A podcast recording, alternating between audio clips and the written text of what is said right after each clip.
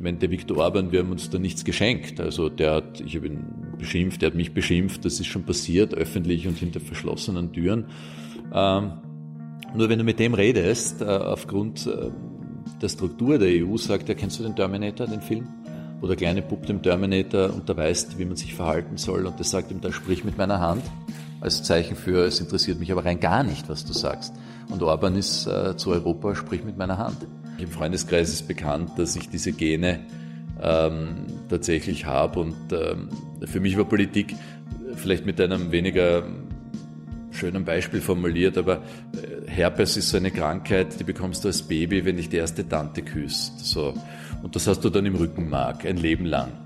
Und manche Leute bekommen dann bei Immunschwäche diese Fieberblasen. Und so ist das mit der Politik. Du hast das im Rückgrat, den Virus, und dann braucht es nicht viel. Und auf einmal merkst du, hey, das ist eine Fieberblase. Dadurch, dass die größte Migrantengruppe in Österreich Deutsche sind, also ich zu Hause bin, gibt es mehr Deutsche als jede andere Form von Ausländer bei Weitem. Ähm, aber, aber sind wir akzeptiert? Ja, mittlerweile total. Also das war. Sind wir integriert? Ja, das ist schon schwieriger. Das ist schon schwieriger. Was war dein größter politischer Fehler? Ja, gibt es jede Menge, aber als Politiker ist der angewöhnt dazu, nicht in der Öffentlichkeit besonders du zu reden. Einen, du brauchst nur einen. Du bist ja hier im deutschen, im Deut in der deutschen Öffentlichkeit, guckt ja kein Österreich. Der üblicherweise, üblicherweise sagt man davon meine Ungeduld. Handlung. Nein, das war schlecht. So, eine neue Folge Jung Naiv. Wir sind in Wien, wo genau? Im ersten Bezirk in der Löwestraße, in der Parteizentrale der SPÖ. Sehr traditionsreiches Haus. Du siehst das an der Ahnengalerie an der Wand. Ähm, atmet Geschichte. Wer hängt hier? Es beginnt mit dem Viktor Adler und es sind äh, die Parteivorsitzenden der SPÖ, die vor mir hier in der Verantwortung gewesen sind. Ich bin der Elfte. Du hängst, du hängst noch nicht? Nein, das, das bekommst du posthum quasi erst. Also es ist jetzt nicht das Ziel, demnächst an der Wand zu hängen. Liebe Hörer, hier sind Thilo und Tyler. Jung und Naiv gibt es ja nur durch eure Unterstützung. Hier gibt es keine Werbung, höchstens für uns selbst. Aber wie ihr uns unterstützen könnt oder sogar Produzenten werdet, erfahrt ihr in der Podcast-Beschreibung. Zum Beispiel per PayPal oder Überweisung. Und jetzt geht's weiter. Warum hängt bisher noch keine Frau an der Wand? Ja, ist eine gute Frage, aber das war natürlich, Politik war extrem männerdominiert. Wir sind stolz darauf, dass wir vor 100 Jahren übrigens äh, das äh, Frauenwahlrecht in Österreich durchgesetzt haben. Das waren die sozialdemokratischen Politikerinnen. Da gibt es auch eine große Geschichte. Aber ähm, ich habe den Plan, dass meine Nachfolgerin jedenfalls dann die zwölfte dann endgültig eine Frau sein sollte. Hast du schon jemanden im Kopf? Äh, ich werde mich hüten, das zu sagen. Ich, ich gebe gar nichts zu. Gibt es überhaupt irgendwelche weiblichen Parteichefs in Österreich? Äh, lass mich mal nachdenken. Es gab bei den Grünen eine kurze Phase, da gab es eine. Ansonsten denke ich, habe ich niemand übersehen. Nein. Was ist denn deine aktuelle Rolle in der Politik? Ja, ich bin Parteivorsitzender der SPÖ, Clubobmann, wie das bei uns heißt, also Fraktionsvorsitzender, also das, was die Andrea Nahles äh, für die SPD auch ist. Das ist meine Aufgabe. Und bin auch der Vorsitzende der Parteiakademie. Ja, in Deutschland ist das die Ebert-Stiftung, bei uns in Österreich heißt das Renner-Institut. Das ist nicht getrennt? Nein, das sind drei verschiedene Institutionen, aber die sind quasi unter einem Vorsitz jetzt geführt, ja. Also du warst ja aber schon mal Kanzler. Wie, wie, wie kann das sein, dass du, nachdem du deine Kanzlerschaft verloren hast, trotzdem noch in der Politik bist? Weil bei uns, wer seine Kanzlerschaft verliert, ist raus. Ja, ich bin hartnäckig. Also ich finde, man braucht sich durch kleine Rückschläge nicht völlig entmutigen lassen. Ich meine, ich gebe schon zu, das Verlust des Kanzleramts gehört in, nicht zwingend in die Kategorie kleinerer Rückschlag. Aber da gibt's viele äh, gute Beispiele aus der Geschichte. Der Olaf Palme ähm, war Premierminister, war dann äh, weg eine Zeit lang, ist wiedergekommen. Äh, Carlsen in Schweden, in Dänemark gibt's Beispiele. Silvio Berlusconi, wenn wir uns ehrlich sind, ist das auch gelungen. Mhm. Jetzt nicht zwingend ein Vorbild. So, ähm, kommen wir jetzt mal zu deiner Person. Du hast ja, ihr, ihr nennt das ja bei euch nicht Abi, Matura, sagt man genau, doch. Genau, Matura, Abi. Wolltest du nach der Schule das werden, was du jetzt bist? Jetzt nicht Oppositionsführer, aber wolltest du schon immer Kanzler werden? Nein, das war eine ganz im Gegenteil. Also ich habe das weder in der Sandkiste geglaubt, noch äh, aller Gerd Schröder am Tor gepocht, sondern ich wollte erst ganz äh, schnöde Lehrer werden.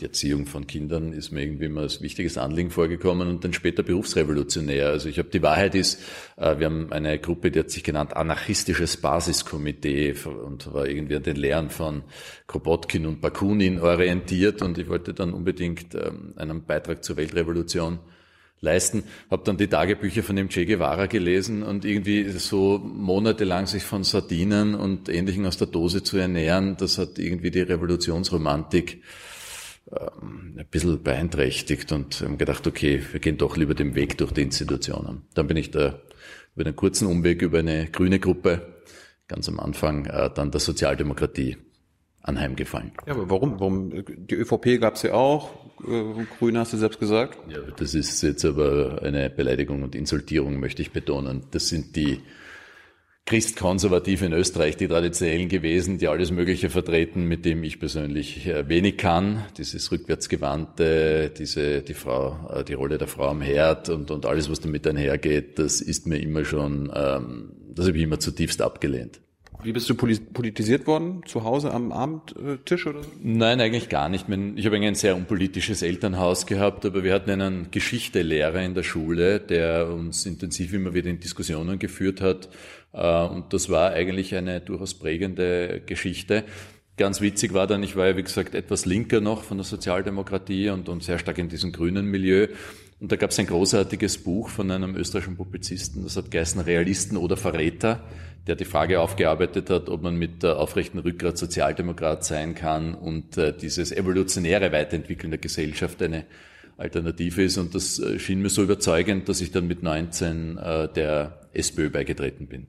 Was war denn die Antwort auf äh, realistisch oder? Absolut, äh, der Realismus macht Sinn. Nur so kommt man weiter. Aber das ist in der Tradition der SPÖ und das gab es ja auch in Deutschland, diese äh, verschiedenen Strömungen, die an der Einigung sozusagen, die Wiege war ja die Einigung dieser Strömungen, so, so ist ja dann die, die SPÖ entstanden. Die SPD-Geschichte kenne ich nicht so gut und das geht zurück 120 Jahre lang, diese Auseinandersetzungen.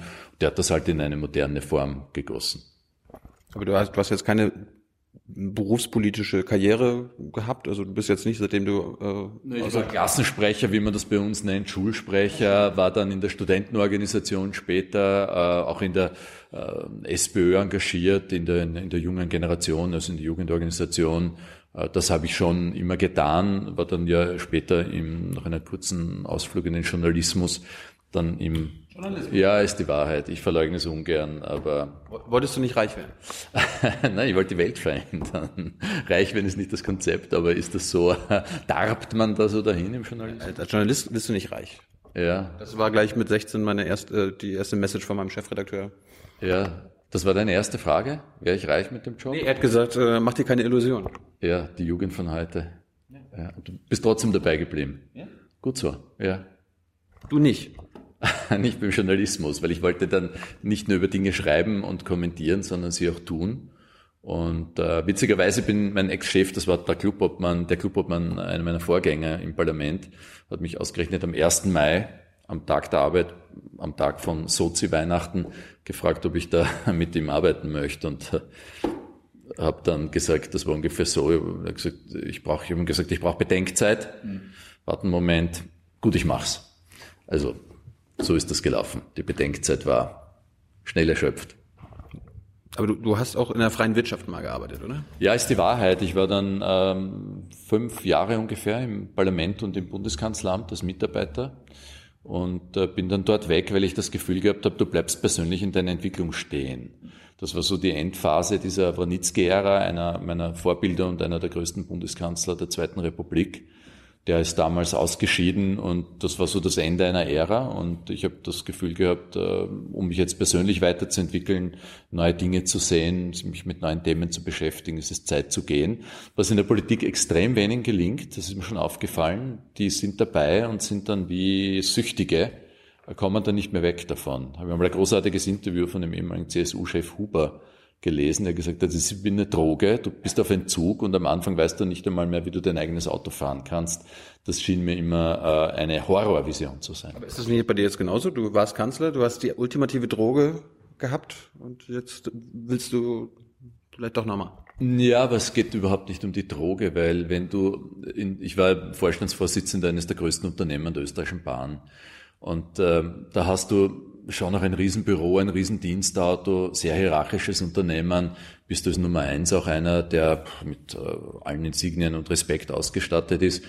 Und äh, das ist äh, nach einer kurzen Reflexionsphase hast du verstanden, das hat nichts mit der Person zu tun, Und dann ist es wesentlich leichter. Und ähm, ich habe immer gesagt, ich gehe deshalb ins Büro, weil zu Hause, ähm, ja, äh, mit meiner Tochter, die, wenn ich der sage, du, äh, es ist jetzt neun Uhr am Abend, geh ins Bett, ich bin der Bundeskanzler, also sagt er das jetzt, also das war, hat ihn nie besonders beeindruckt. Aber äh, als du Vorstandsvorsitzender der Bahn wurdest, war, dir, war dir da klar, dass du nicht Politiker werden willst? Weil wenn du in Deutschland Bahnchef wirst, dann ist klar, du wirst einer der unbeliebtesten Deutschen im Lande. ja, das war in Österreich, äh, hat man mir das prognostiziert, aber wir waren dann richtig stolz darauf, weil wir die pünktlichste Bahn innerhalb der EU hatten, die mit der höchsten Kundenzufriedenheit nach sechs Jahren. Bin ein bisschen stolz äh, darauf, das, was wir dort hinterlassen haben. Cooles Team, tolle Leute. Äh, Eisenbahner ist nicht, da gehst nicht in ein Werkel, sondern das ist ein Lebenskonzept, ein Lebensentwurf. Und es hat mir Riesenfreude gemacht, äh, in dem Team zu arbeiten. Also hat gepasst. Was hast du da geändert? Hier? Nee, bei der Bahn. Nein, das Unternehmen hat äh, den Kunden in den Mittelpunkt gestellt. Früher waren es die Schienen oder die Lokomotiven und das ist ja alles nur Mittel vom Zweck und du musst ja am Ende, geht es ja darum, eine Serviceleistung den Kunden anzubieten und von dort weg haben wir das ganze Unternehmen völlig neu gedacht. Die Politik äh, völlig rausgehalten vor meiner Zeit äh, gab es dort äh, nur politische Entscheidungen zwischen den Koalitionsparteien und wir haben damit äh, radikal aufgehört und die ganze zweite, dritte Führungsebene ähm, sind eigentlich alles Leute, ich weiß nicht, ob die bei einer Partei waren, aber wenn, dann war es ein Zufallsprodukt und nicht die Voraussetzung. Und das war ein wichtiger Hebel, dort eine Leistungskultur aufzubauen, wo der, der Service-Idee im Mittelpunkt gestanden ist ist nicht bei allen Bahnen im selben Ausmaß immer so. Ich hüte mich jetzt ein Wort über die Deutsche zu verlieren. Bitte? Nein, nein, das ist der Rudiger Grube, den gut gekannt, guter, guter Kollege und Freund, also den immer sehr geschätzt, aber ist nicht leicht.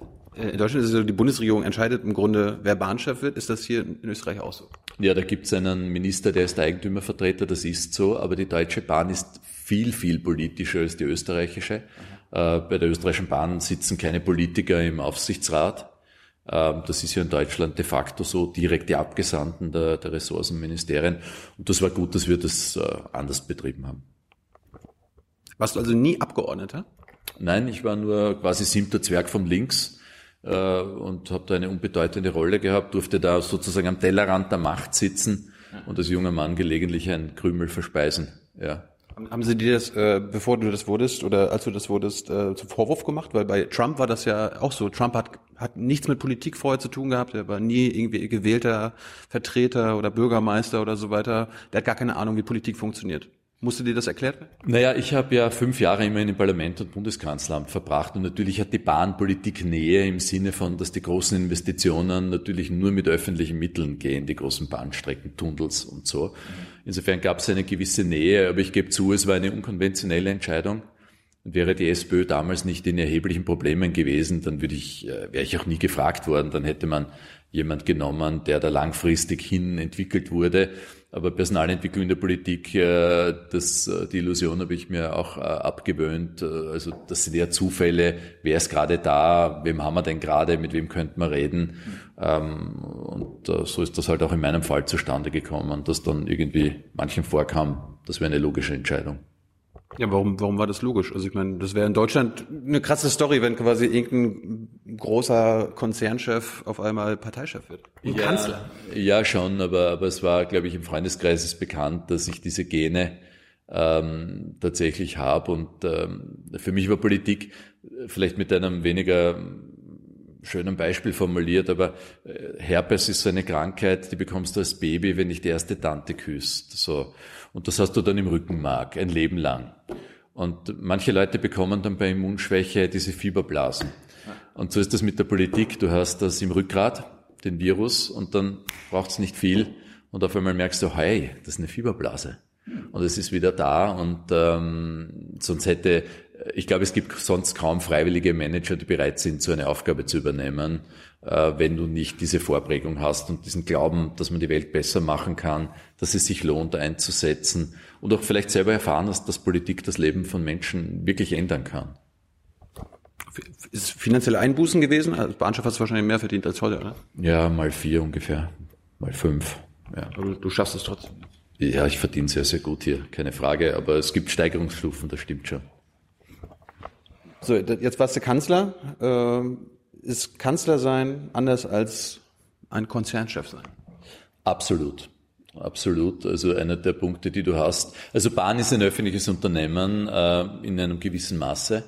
Aber Politik, das ist äh, die permanente Öffentlichkeit. Also du kannst äh, kaum das Haus verlassen und stehst nicht im Mittelpunkt. Du hast Fotografen, alles, was du gesagt wirst, wird bewertet. Menschen machen sich ein, ein Urteil. Du wirst zu einer Projektionsfläche im Guten mit unglaublichen Erwartungshaltungen wie im Negativen. Also Leute unterstellen dir alles, was sie sich selbst an Gemeinheiten vorstellen können, dass du halt auch so bist und äh, damit muss man umgehen lernen. Und da ist aber ein bisschen so der Punkt mit, weil du gesagt hast vorhin die ultimative Droge. Ich glaube, man muss sich immer bewusst sein, dass äh, das nichts oft, oft nichts mit der eigenen Person zu tun hat. Und das ist, glaube ich, wichtig, das auch zu trennen, zu wissen, dass meine Kinder, meine Familie, meine Frau in mir etwas anderes sehen, was authentischeres als das, was die Öffentlichkeit halt so glaubt von mir. Würdest du dich als Politiker bezeichnen? Ich meine, du bist ja, du bist, es, bist ja nicht lange Kanzler gewesen. Ja. Bist du ich, der kürzeste Kanzler aller Zeiten? Ja, blöderweise, ja, ja. Ja, nein, aber wir kommen ja zurück und insofern wird sich das wieder ändern. Nein, aber das ist eine gute Frage, weil ich habe mich lange, lange gewehrt, mich als Politiker zu bezeichnen. Wenn du mich als Politiker ansprichst oder da unten auf der Straße jemand sagen wird, hey, Sie Politiker, würde ich wahrscheinlich mich umdrehen und schauen, wen er meint. Aber wahrscheinlich kann, muss man es zur Kenntnis nehmen, ja. Das ist eine politische Aufgabe. Ich bin Politiker, ja. Was hast du über die Politik gelernt, seitdem du in der Politik bist? Was, was ist geil an, an, am Politiker-Dasein und was ist schlimm? Also was wirklich, äh, und das ist echt ohne Koketterie und ich glaube, sonst würde ich das keinen Tag länger machen können. Du hast schon, äh, triffst unglaublich viele Leute, gerade das, wenn du rausgehst, in den Bundesländern bist, also nicht hier im Regierungsviertel hockst, äh, kriegst du einen Einblick ins Leben der Menschen in einer unglaublichen Breite. Du siehst, wo die Probleme sind und du bist unglaublich stolz, wenn du solche lösen kannst. Also du erlebst dann immer wieder, dass Menschen, die sich die Pflege vielleicht für ihre Großeltern nicht leisten konnten, sich bei dir auf der Straße bedanken. Oder wir haben so spezielle Arbeitsmarktprogramme für ältere Arbeitslose aufgesetzt, total sozialdemokratisch, interventionistische Wirtschaftspolitik. Und dann triffst du die Leute, die sich bei dir bedanken. Und das sind die echt großartigen Momente. Ähm, wir haben gestern auch Parteimitglieder wieder viele getroffen. Da merkst du die Zuneigung. Das ist echt Energie pur.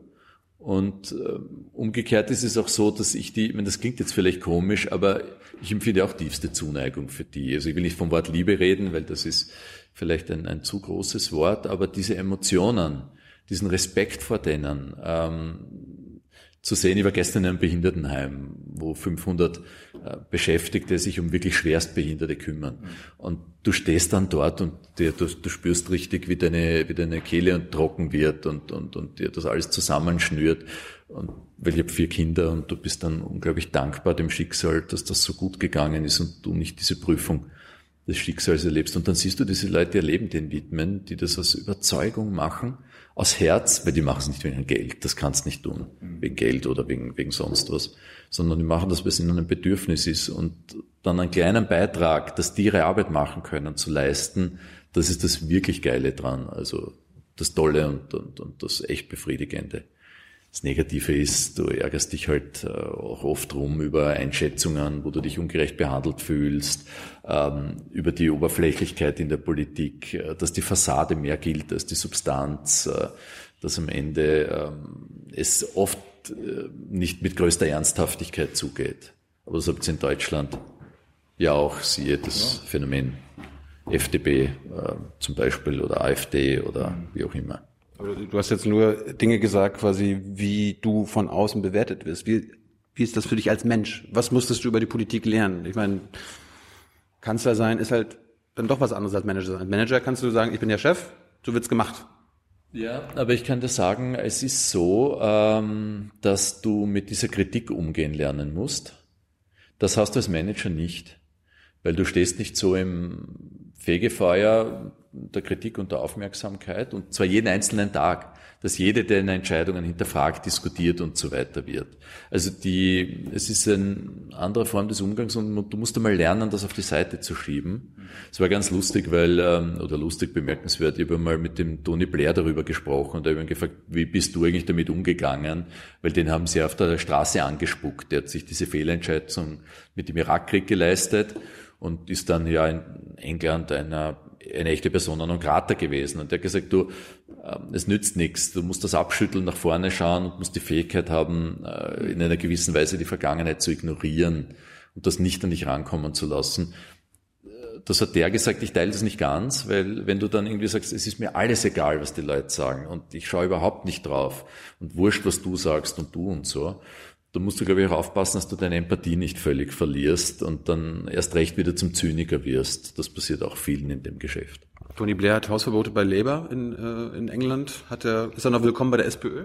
Ähm, naja, ja, wenn, er, wenn er nach Wien kommen würde, würden wir ihn natürlich empfangen, selbstverständlich. Ist ein interessanter Gesprächspartner, gar keine Frage, weil es über Hausverbot hat. Aber aus den Gesprächen mit dem Jeremy Corbyn weiß ich, dass es Leute gibt, auf die er mehr hört als auf den Tony. Hast du dich schon mal mit Jeremy Corbyn getroffen? Ja, habe ich.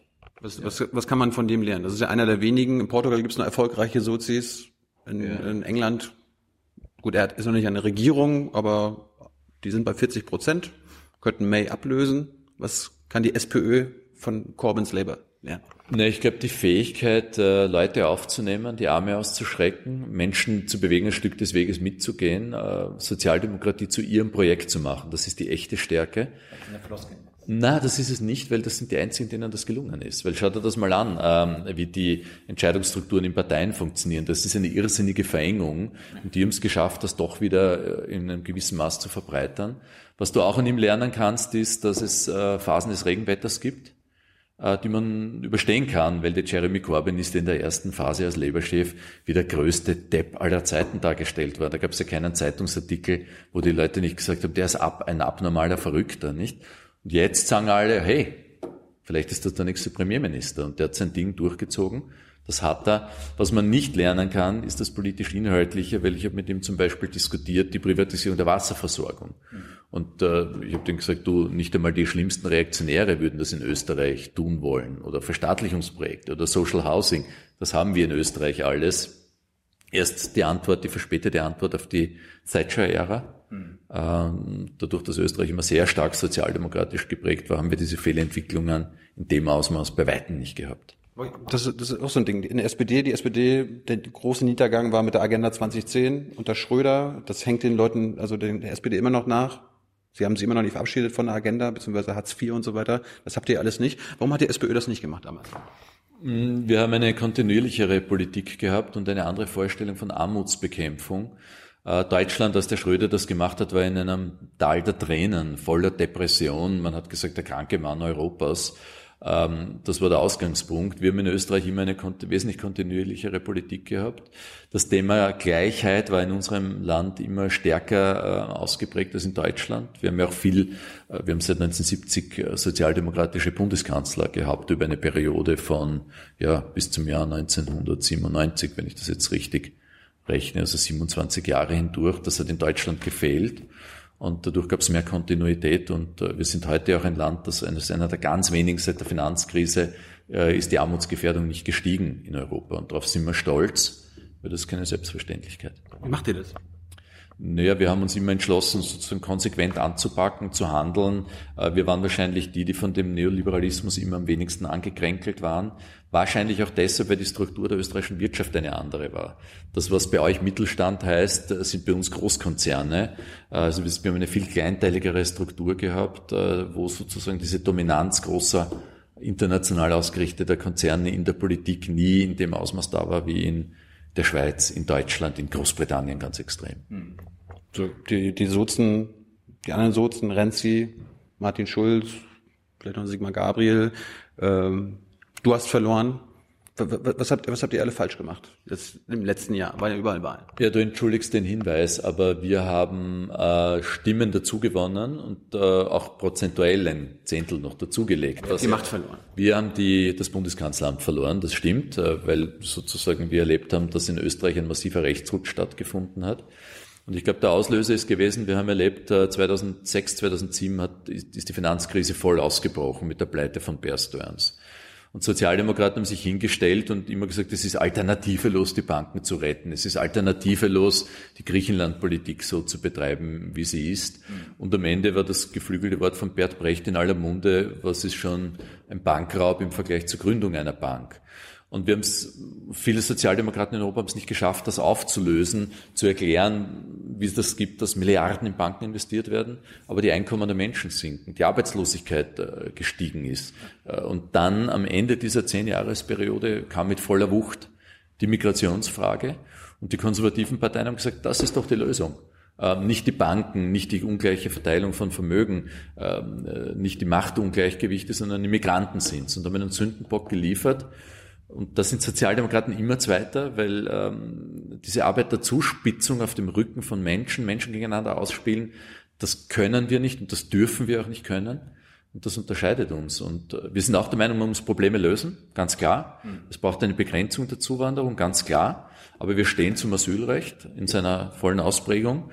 Und äh, am Ende des Tages äh, geht es auch um den Respekt der Menschenwürde. Und egal, ob jemand sage jetzt in Österreich geboren wurde oder nicht, hat er denn das Anrecht, äh, dass die Menschenwürde unteilbar auch in seinem Fall ist. Und wenn du mit dem Zutritt hast und äh, nicht zuspitzt und sagst, das sind die Sündenböcke, es sind die bösen Moslems, es sind die bösen Syrer, die Afghanen, dann bist du in diesem aufgeheizten Milieu immer der Zweite. Dann glauben die Leute, du bist zu weich. Hast du keine Sündenböcke gefunden? Gibt es in Österreich Sündenböcke, die die Sozialdemokraten, die die Linken nutzen können? Naja, wir haben. Äh, diese, habt ihr keine Superreichen? Die müssen mehr. Naja, das äh, mit den Superreichen, äh, das ist natürlich äh, schon ein Punkt und wir haben das rund um Panama Papers gesehen, äh, die Steuervermeidung der Großkonzerne, die sich aus ihrer sozialen Verantwortung drängen. Nur das Problem ist, der durchschnittliche Österreicher kennt einen ähm, äh, Drittgenerations-Türken in seiner Nachbarschaft, vielleicht einen zugewanderten Afghanen, aber der hat noch nie persönlich den Bill Gates getroffen und kann sich den auch nicht vorstellen, dass das quasi übel sein soll. Und diese Debatten sind auch immer wahnsinnig schnell weg. Wir diskutieren äh, 48 Stunden über Steuervermeidung und die skandalöse Praxis von Google, Facebook, aber auch anderen internationalen, auch österreichischen Großkonzernen. Und wir diskutieren monatelang ob Sozialhilfeempfänger 100 Euro zu viel bekommen oder nicht. nicht? Und das ist die Schwierigkeit, dass Gerechtigkeit aufgeladen wird. Das war früher das sozialdemokratische Thema schlechthin. Und äh, das ist sozial aufgeladen worden und jetzt ist es kulturell mittlerweile aufgeladen. Und aus dieser Identitätspolitik müssen wir versuchen, wieder ein Gegenmodell zu entwickeln. Das auf Solidarität, Gemeinschaft beruht, auf das, was wir seit 130 Jahren und länger vertreten. Kann das noch auf nationaler Ebene umgesetzt werden? Ja, ich glaube schon, dass man auf nationaler Ebene sehr viel machen kann, aber die wirklichen Konfliktlinien kannst du nur europäisch lösen. Wir waren im Europäischen Rat äh, und äh, die Wettbewerbskommission hat Irland eine äh, und Apple eine 13 Milliarden Steuernachzahlung aufs Auge gedrückt. Völlig zu Recht. Durch die Steuervermeidungspraktiken haben die 0,002 Prozent, glaube ich, Steuerleistung gehabt. Also jedes Klein- und Mittelunternehmen, jeder Einzelpersonenunternehmer kann sich da ja nur äh, veräppelt fühlen. So, und wir haben in jeder einzelnen Ratssitzung, habe ich das zur Sprache gebracht und habe dem irischen Premier äh, gesagt, wann hebst du dieses Geld ein? Und wenn du es nicht tust, dann werden wir es für dich tun und, und haben eine intensive Debatte geführt. Aber die haben sich nicht wegbewegt, weil Solidarität in Europa ist das ganz große Problem. Du hast eine Europäische Union, die in Wahrheit zerfällt in lauter nationale Egoismen. Und wenn du die nicht überwinden kannst, wenn die Iren, die Malteser, die Luxemburger, die Niederländer nicht bereit sind, ihre Rolle aufzugeben, die sie bei diesen internationalen Steuerbetrugskarussell spielen, dann werden die anderen das leider nicht lösen können. Und insofern hast du recht, braucht es europäische Aktion. Übrigens bei der Migrationsfrage natürlich genauso. Wo stellst du dich, wo hast du dich als Kanzler Österreich egoistisch in Europa gezeigt? Naja, wir haben Diskussionen geführt, die ich immer als ein bisschen als Notwehr gesehen habe, wenn es zum Beispiel um die Frage gegangen ist, wie ist das mit der Entsenderichtlinie? Also da geht es um das Phänomen, dass aus osteuropäischen Ländern Arbeitskräfte auf den österreichischen, auf den deutschen Arbeitsmarkt geschickt werden, dort nicht korrekt bezahlt werden, unter den Kollektivverträgen äh, auch die Sozialversicherungsabgaben und so nicht korrekt abgeführt werden. So, das hat bei uns eine wahnsinnige Dimension angenommen. Also das in Österreich ist da das hauptbetroffene Land. Und ich habe gesagt, ich will, wenn die eine Strafe bekommen, sich die nicht an die Regeln halten, dass zum Beispiel Ungarn oder Slowakei dich sich holt und die dort ihre Strafen zahlen. Weil wenn du in Udine äh, einen Kaffee trinken gehst, äh, falsch parkst, sei, mal sicher, sei dir sicher, die werden dich in Berlin finden und du wirst das Strafmandat zahlen. Aber bei den Großunternehmen und bei den Incentive-Unternehmen ist das leider nicht der Fall. Die verschwinden dann wieder irgendwo und äh, machen am nächsten Tag eine neue Firma und das geht munter weiter. So werden Sozialstandards unterfahren, die Steuerzahler werden geschädigt, die Klein- und Mittelbetriebe werden geschädigt, die Arbeitnehmer werden geschädigt. Und dann haben wir gesagt, okay, wenn ihr das nicht so abstellt, dann werden wir bei anderen Dingen auch nicht mehr mittun. Dann sind wir nicht mehr bereit, die Nettozahlungen in dem Ausmaß zu haben oder andere Dinge nicht mehr zu machen. Insofern war es nicht egoistisch, sondern eine Drohung aus Notwehr heraus. Ähm, aber geklappt? Na, ja, wir sind, wir sind, wir sind kleine Schritte weitergekommen. Jetzt mal den Orban Aber machen. erst seit dem Macron, bitte? Jetzt mal den Orban machen. Ja, aber ich dutzende Male. Bedrohst du dich dann immer gegenseitig. Ich bedrohe ihn, er bedroht mich, ich bedrohe ihn zurück, er bedroht mich retour. Ja, das ist das Spiel. Versteht man sich so untereinander?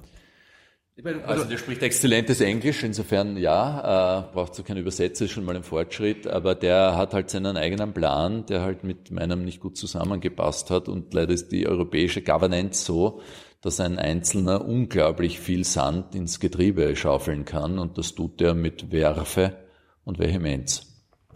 Was ist mit dem deutschen Egoismus? Also du hast ja auch mit Merkel am Tisch gesessen. Wo hat sich Merkel, wo hat sich die Bundesregierung in Deutschland egoistisch gezeigt? Naja, ich weiß, dass wir äh, zwischen Österreich und Deutschland eine äh, mitunter schwierige, liebevolle, aber ambivalente Beziehung haben. Das ändert sich jetzt gerade dadurch, dass die größte Migrantengruppe in Österreich Deutsche sind. Also wo ich zu Hause bin, gibt's mehr Deutsche als jede andere Form von Ausländer bei Weitem. Ähm, aber, Aber sind wir akzeptiert? ja, mittlerweile total. Also das war, Sind wir integriert? ah, das ist schon schwieriger, das ist schon schwieriger. Woran, woran liegt's? Ja, komischer Wortschatz, Eisbein und das ganze Zeug. Also und, und die Art und Weise, wie Kaffee bestellt wird, ist äh, ja, na, das ist ernst. Es ist schon, also wenn ich der Trump wäre, also da hätte jetzt vielleicht schlimme Erlebnisse gehabt. Nein, Spaß beiseite. Deutscher Egoismus. Deutscher Egoismus, aber ich gehöre zu denen, die eigentlich finden, dass deutsche Führung in Europa wirklich wichtig ist. Und die Deutschen haben da oft einmal, gerade aus ihrer Geschichte, sich sehr zurückgehalten. Ich finde, die Merkel hat das auch immer sehr klug gemacht. Die hat immer versucht, allen das Gefühl zu geben, dass sie sie mitnimmt. Und selbst wenn es Mitgliedsländern waren, die nur zwei Millionen Einwohner gehabt haben. Ich würde mir mehr davon wünschen. Ich glaube, Europa braucht das, dass Deutschland und Frankreich vorangehen. Auch wenn wir kleineren dann teilweise in einer Zuschauerrolle sind, was nicht heißt, dass man alles akzeptieren muss. Und ich habe die Merkel eigentlich nie als egoistisch erlebt, sondern immer wirklich als an der europäischen Sache interessiert.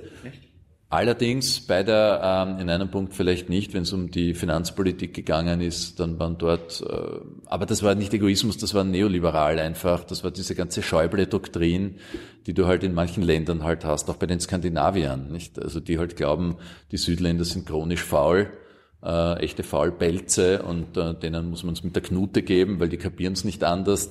Das ist ein bisschen so die Mentalität, nicht, die da herrscht. Aber das war jetzt nicht deutsch im Speziellen. Hast du, hast du Schäuble oder Merkel jemals gesagt, so, ey, eure Austeritätspolitik, die ist kontraproduktiv, die ist schädlich? Ja, ja, klar. Ich habe sogar Aufsätze geschrieben, die in der Frankfurter Allgemeinen Zeitung veröffentlicht worden sind. Also das äh, ist natürlich unser Beitrag. Das ist der Unterschied äh, sozialdemokratischer Politik zu diesen neoliberalen.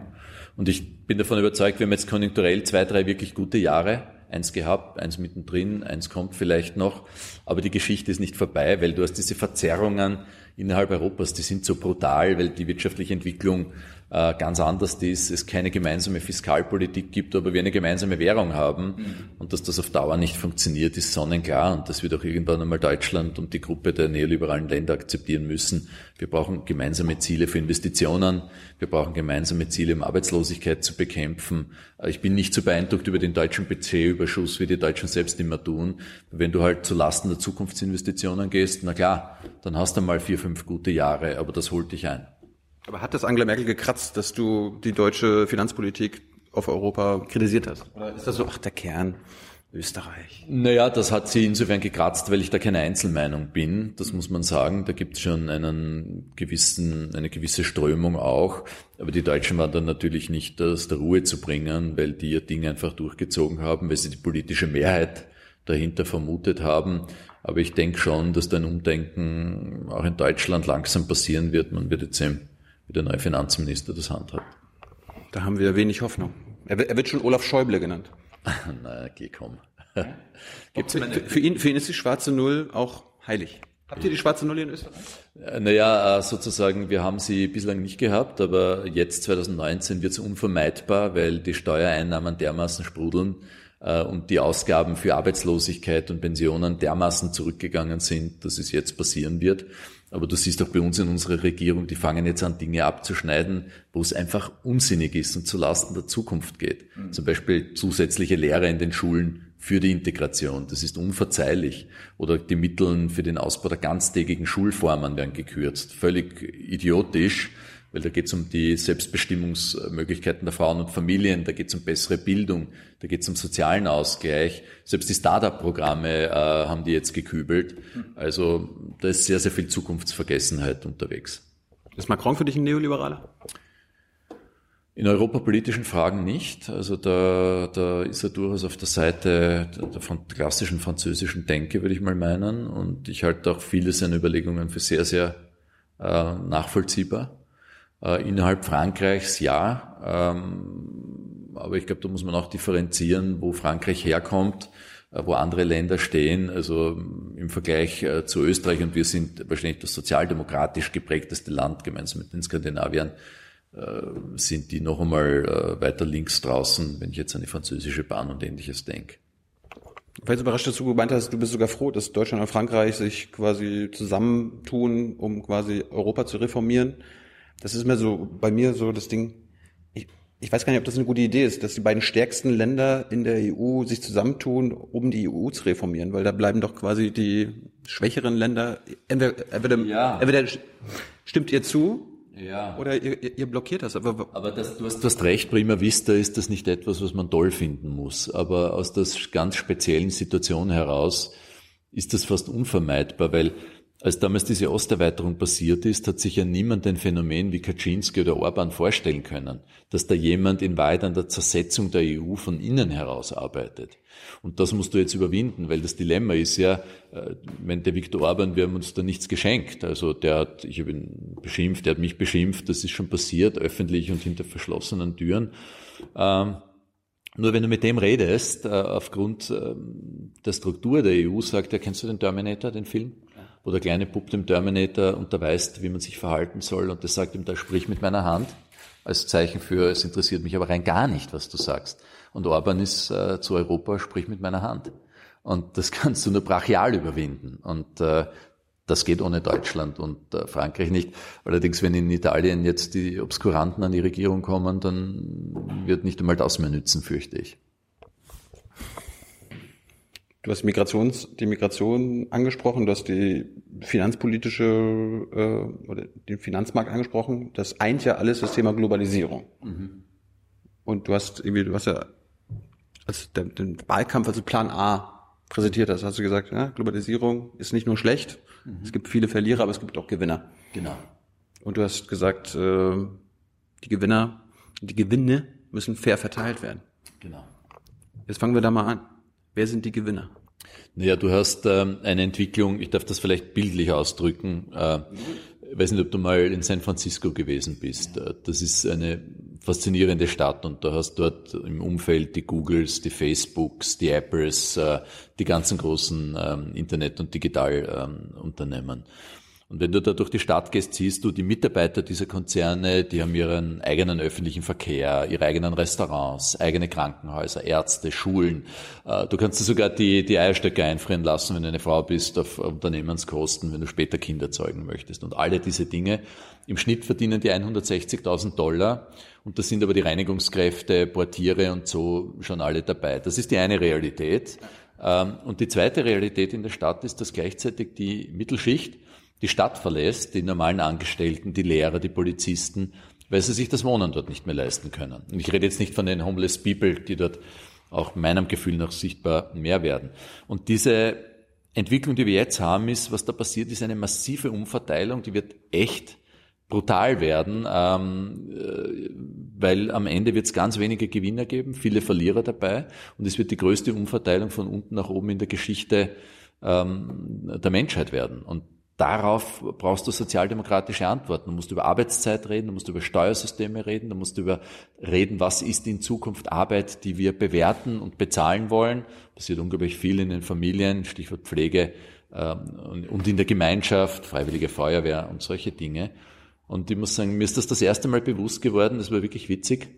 Ähm, ich erzähle jetzt eine Geschichte, die ich noch nie erzählt habe. Man sollte das eigentlich nicht tun, aber ihr habt diese Gebrüder Samwer, Digitalunternehmer irre reich geworden mit, ja, manche sagen mittelseriös, aber... Ich habe auch mal für dich gearbeitet. Ja, bitte, sind super. Als Student. Gut, hast du, hast du. So. Und ich war in Mallorca und, und war mit Freunden unterwegs und dann zeigen mir die ein Haus, das die gerade verkauft haben. Prächtige Villa, ähm, direkt am Strand. Ich weiß nicht, ob es stimmt, aber jedenfalls haben die das behauptet, dass das einen dieser Brüder gehört hat.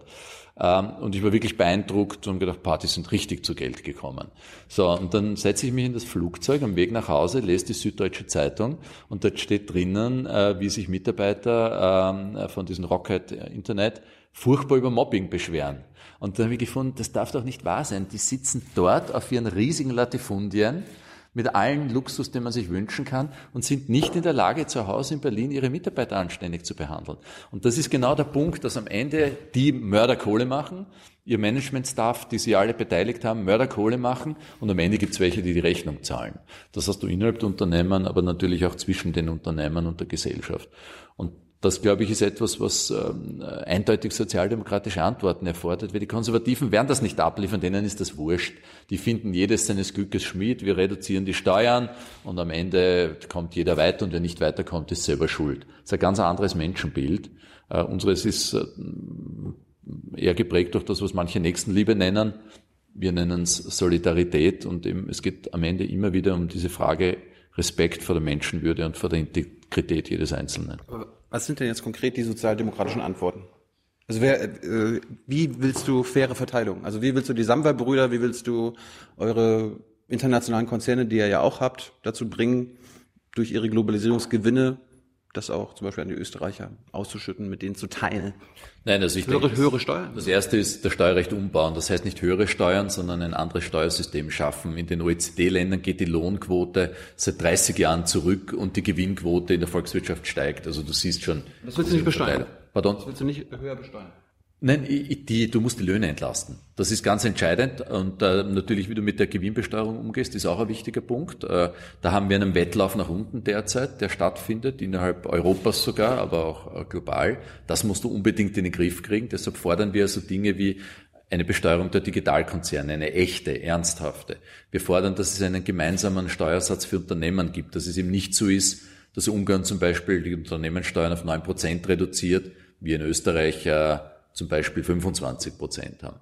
Ähm, das sind diese Dinge, die getan werden müssen. Wir fordern gleichzeitig, dass es äh, gemeinsame Investitionspolitik in Europa gibt und gemeinsame Programme zur Bekämpfung der Arbeitslosigkeit. Das sind wichtige Elemente, die wir, glaube ich, schon sehr stark auf unserem Kontinent lösen können. Aber das sind noch keine speziellen Antworten auf Globalisierung. Also das, äh, die, die, mehr Investitionen hat man ja schon früher gemacht. Na, das glaube ich schon. Also das geht schon um Wettbewerbsfähigkeit, wenn man so will, und wer profitiert dann am Ende davon. Wettbewerbs Wettbewerbs Wettbewerbsfähigkeit, davon reden doch die Neoliberalen. Davon kannst du jetzt nicht reden. Na, aber davon rede ich absolut. Ich habe ja auch Interesse, dass wir eine erfolgreiche Volkswirtschaft sind. Das ist ja ein großer Denkfehler, wenn Sozialdemokraten glauben, sie müssen sich nur mit der Verteilungsfrage beschäftigen. Wir müssen uns auch mit der Frage beschäftigen, wie wir Wohlstand überhaupt schaffen. Und deshalb will ich ja die Globalisierung nicht völlig begrenzen. Ich will es nur in geeignete Bahnen führen. Da gehören zum Beispiel die Freihandelsabkommen dazu. Jetzt diskutieren wir über Mercosur. Wir haben vorher über TTIP geredet, also mit Südamerika. Äh, wir haben immer noch die Situation, dass wir in Europa ein Handelsabkommen verhandeln, wo wenn du einen kommerziellen Verstoß gegen das Handelsabkommen machst, dann wirst du penalisiert, kommst vor ein Gericht, zahlst Strafe oder sonst was. Wenn du allerdings die Umwelt- und sozialen Normen, die in diesen Abkommen auch erwähnt sind, äh, verstößt, dann passiert, kriegst du eine Rüge. Das ist uns eindeutig zu wenig. Und ich denke, gerade wir in Europa haben jetzt die Chance in dieser verrückten Situation mit Trump und Co., dass wir sagen, wie stellen wir uns den, den, den Welthandel eigentlich vor? Wie muss der gestaltet sein? Was ist uns wichtig?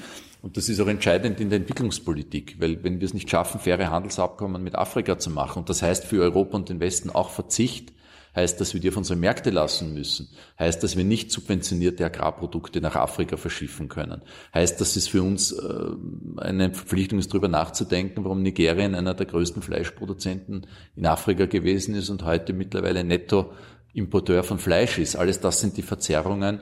Und ich glaube, das sind, ähm, äh, gibt es einen großen Kosmos an Dingen, die man tun muss. Aber wir haben zuletzt diese Diskussionen nicht geführt, weil wir entweder immer nur auf die Migrationsfrage ganz isoliert geschaut haben oder gesagt haben, okay, geht's der Wirtschaft gut, geht's uns allen gut, aber das ist halt nicht mehr Lebensrealität. In Deutschland nicht, in Österreich nicht. Aber du sagst, die Globalisierungsgewinner auch in Österreich müssen mehr zurückgeben. Und, gleich, gleich, Absolut, ganz klar. und gleichzeitig, Die kannibalisieren sich selbst. Ich meine, das ist ja, ich war letztens einmal mit dem Palantir-Chef bei einer öffentlichen Diskussion und ich habe gesagt, ihr seid der Klassiker für den Satz, die Revolution wird ihre Kinder fressen. Und wenn ihr nicht versteht, dass ihr eine soziale Verantwortung habt, dann werden euch das andere abnehmen. Dann wird der Chauvinismus steigen, dann wird der Nationalismus steigen und dann wird das Konzept einer offenen, freien Gesellschaft, für das diese Leute ja auch brennen im Regelfall, äh, verschwinden. Es geht nicht nur darum, sich den ersten Porsche in die Garage zu stellen. Aber die werden sich doch verteidigen, genauso wie du es gerade gemacht hast. Wir müssen doch wettbewerbsfähig bleiben, Christian. Wenn wir jetzt mehr, mehr Steuern zahlen müssen, dann fallen wir zurück, dann können wir nicht mehr international bestehen. Ja, aber das ist ja die äh, Unsinnigkeit und die simple, weil Wettbewerbsfähigkeit besteht ja nicht nur aus niedrigen Steuern. Es steht da, besteht zum Beispiel daraus, die bestqualifizierten Mitarbeiter zu bekommen. Ich meine, ich bin Manager gewesen. Du vergiss alles andere. Wenn du die richtigen Leute hast, dann gewinnst du. Also Investition in Bildung. Investition in Bildung aber nicht nur für Eliten, sondern dafür zu sagen, dass kein Talent verloren geht.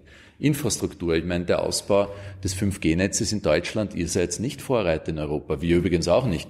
Muss man viel mehr tun, zum Beispiel. Forschung und Entwicklung investieren. Das ist auch einer der entscheidenden Punkte. Wir haben uns zum Ziel gesetzt, in meiner Regierungszeit vier Prozent zu erreichen und damit unter die Top drei ähm, dazu kommen, äh, durchaus im globalen Maßstab. Ähm, das sind die Dinge, die wir tun müssen. Und das heißt Wettbewerbsfähigkeit. Warum, Aus meiner Sicht. Warum, warum geht euer Breitbandausbau nicht voran und 5G und so? Äh, ich meine, ja, wir haben eine Auktion ähm, vorgesehen gehabt, die äh, riesiges äh, Geld gebracht hat. Äh, war ein guter Schritt. Wir haben jetzt die ersten Testzonen in Österreich aufgebaut gehabt. Das nimmt schon Formen an. Aber ich gebe zu, es geht auch in Österreich zu langsam. Das gehört vorgezogen. Also ich sage noch einmal, mir ist lieber, wir machen eine Milliarde Euro mehr Schulden äh, und geben das Schwarz, die schwarze Null auf und haben dafür schneller 5G ausgebaut. das hast du Migration auch schon angesprochen, Globalisierung. Äh, für welche Fluchtursachen hat Österreich mit Verantwortung? Naja, ich denke, dass wir im Westen generell die Augen nicht verschließen können. Wir haben, vielleicht war das auch nur eine punktuelle Geschichte, aber gesehen vor 2015, äh, was sich in Syrien, im Libanon, in der Türkei zusammenbraut. Und trotzdem hat es Europa geschafft und die Welt geschafft, die UNHCR-Programme zu kürzen. Und wir haben auch gefunden. Hat, hat Österreich das auch gemacht? Ja, ja, wir haben das auch gemacht. War, Du, du auch. naja, wir haben das dann stabil gehalten, äh, die Ausgaben haben das diskutiert, aber äh, natürlich viel, viel zu wenig gemacht. Also das, äh, das war sicher, da muss man selbstkritisch sein, nicht gut gemacht. Da hätten wir eine ganz eine andere Rolle auch in Europa spielen müssen und, und da viel aktiver draufgehen. Das war sicherlich eine der ganz großen Schwierigkeiten und dass wir einen Beitrag leisten, die Lebensgrundlagen dort zu zerstören durch Überfischung der Ozeane, äh, durch den Klimawandel, den wir auch befördern, für den es in weit keine konsistente Politik dagegen gibt. Das ist eine Tatsache, der wir uns nicht entziehen können. Wie viele Flüchtlinge hat ähm, Österreich aufgenommen? Also ich habe jetzt Also seit, seit der großen Krise. Also ich habe jetzt die Zahlen nicht mehr präzise im Kopf, aber es war in relativen Größenordnungen ungefähr das, was Deutschland genommen hat, also durch zehn dividiert. Also Österreich, Deutschland waren schon die Hauptbetroffenen von der Entwicklung. Hat Österreich das überfordert? Naja, wir haben den Fehler möglicherweise gemacht, dass äh, ich glaube, es war alternativelos. Also ich habe das ja erlebt damals als Bahnchef, wie das dann äh, vom Bahnhof Kelly die Benutzt du alternativlos? weil Du vorhin hast Na, weil aber den Fall, ja, aber alternativlos aus einer menschlichen Sicht, weil die, das sind wirklich Zehntausende über die Grenzen gekommen. Und äh, die waren dehydriert nach langen Wanderungen. Auf den Bahnsteigen waren Mütter, die ihre Kleinkinder gesucht hat. Also natürlich war, war sicherlich der eine oder andere dabei, der keine legitimen Motive hatte. Nur, was wäre die Alternative damals gewesen? Mit Wasserwerfer, mit Gummigeschossen, die Leute im Niemandsland festzuhalten, zu sagen, die sind einfach weg, so wie die kleinen Kinder, die sich die Hand vor die Augen halten und sagen, das Problem gibt's nicht. Und deshalb war es wichtig, dann einen Umgang damit zu entwickeln. Und das haben wir was die Transporte betrifft, getan, aber bei der Integration über lange, lange Zeit nicht verstanden, was die Aufgabe ist. Da haben gerade auch Progressive geglaubt, äh, wenn viele kommen, äh, auch in der Vergangenheit, die Einwanderungswellen aus der Türkei, aus Tschetschenien und so weiter, das ist irgendwie cool, das ist Multikulti, aber in Wahrheit war es nicht Multikulti, sondern wir haben mal zugelassen, dass da, da dort sich da, hm, ich will nicht sagen Parallelgesellschaften, aber gesellschaftliche Inseln gebildet haben. Gehört der Islam zu Österreich? Ich bin der Meinung, ja.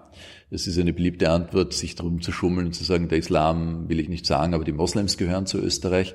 Aber ich habe jetzt gerade mit dem Präsidenten unserer islamischen Glaubensgemeinschaft gesprochen. Ich halte es für einen generellen Fehler, Pauschalisierungen vorzunehmen und zu sagen, alle Moslems sind schlecht äh, oder alle Christen sind gut. So ist das Leben einfach nicht. Mhm. Und ich bin selbst beeindruckt von, wir haben einen Nationalfeiertag am 26. Oktober, ich war noch Bundeskanzler und wir haben da die Feierlichkeiten begangen, die Reden gehalten, Militärparade und dann bin ich zurückspaziert, waren zehntausende Leute. Und dann lauft mir ein junger Mann, sichtlich jedenfalls kein Skandinavier nach und äh, die Polizisten werden ganz nervös und, und wollen den aufhalten. Ich sage, nein, nein, lasst ihn. Und er kommt zu mir und sagt dann in gebrochenen Deutsch, er wollte mir nur sagen, er ist aus Afghanistan äh, gekommen, vor zwölf Monaten nach Österreich. Und es ist ihm ganz wichtig zu sagen, Vergewaltigung ist in Afghanistan ein Verbrechen. Und es ist überhaupt nicht so, dass alle Afghanen da ihren, irgendwie einen lockeren Umgang damit haben. Er findet, das ist widerwärtig da Tränen in den Augen gehabt. Und wenn du solche Begegnungen hast, und davon hatte ich viele, dann weißt du, du musst was tun aber du kannst nicht im Rücken dieser Leute ähm, Politik machen. Schick die Afghanen wieder nach Afghanistan zurück. Ja, wenn sie können, das ist einer der ganz schwierigen Painpoints, wie man neudeutsch sagen würde. Ich bin der Meinung, das Asylrecht muss eingehalten werden. Ähm, es gibt entsprechenden Institutionen, wenn der Europäische Gerichtshof meint, es gibt Regionen, die in Afghanistan äh, so sind, dass man die Leute rückführen kann, dann kannst du dich in Wahrheit kaum drüber hinwegsetzen, weil du willst ja denen helfen, die berechtigterweise Asyl bei uns suchen und äh, dann kannst du nicht anfangen, rechtsstaatliche Maßstäbe aufzulösen und äh, andere Maßstäbe heranzuziehen. Weil wenn du damit einmal beginnst, gibt es auch in die andere Richtung kein Halten mehr. Und ich glaube, es ist wichtig, dass wir auf die Einhaltung von Rechtsnormen pochen. Und solange der EuGH sagt, das geht, ist das zu akzeptieren, auch wenn es schwer ist, auch wenn das wirklich einem schlaflose Nächte macht. Aber Umgekehrt lege ich auch Wert darauf, dass wir unsere Hilfsverpflichtungen einhalten, wenn wir rechtlich dazu angehalten sind und nicht sagen, nein, das ist jetzt zu viel, das geht jetzt nicht mehr. Also es ist wichtiger, dass der Humanismus eher aufgelöst wird als der Rechtsstaat. Ich glaube, der Rechts du, du, du, du hast jetzt ganz Zeit auch von Menschlichkeit gesprochen. Ja, aber der Rechtsstaat ich meine, ist, ja humanistisch ist ja humanistisch aufgeladen und die Menschenrechtskonvention ist Teil unserer Verfassung. Also insofern. Äh, ich weiß nicht, ob du schon mal in Afghanistan warst. Wir waren da vor drei Monaten. Ja. Äh, das ist ein Kriegsgebiet. Das ist Bürgerkrieg. Da kann man, nein, da, da, da kann, wenn wir die Bundesregierung fragen, wir, sind, wir, wir, machen, wir machen das ständig, die Bundesregierung behauptet ja auch, es gibt sichere Gebiete, wo man diese Leute hinschicken kann. Wenn man sie fragt, wo die sein sollen, Sie behaupten das nur. Ich weiß nicht, ob, Nein, ob du, das jetzt weißt. Schau, du hast, du hast, du hast die Situation, ich, meine, ich will jetzt Kabul nicht schönreden, also brauchen wir gar nicht. Also wir wissen, was dort ist, aber wir wissen, dass es dort auch Konferenzen von Softwareentwicklern gibt, wo, wo hunderte, tausende Teilnehmer sind. Alles das, aber äh, der springende Punkt ist noch einmal, ich glaube, dass wir darauf angewiesen sind, äh, dass wir unsere Gesetze im Einklang mit unseren Verpflichtungen auch tatsächlich dann exekutieren.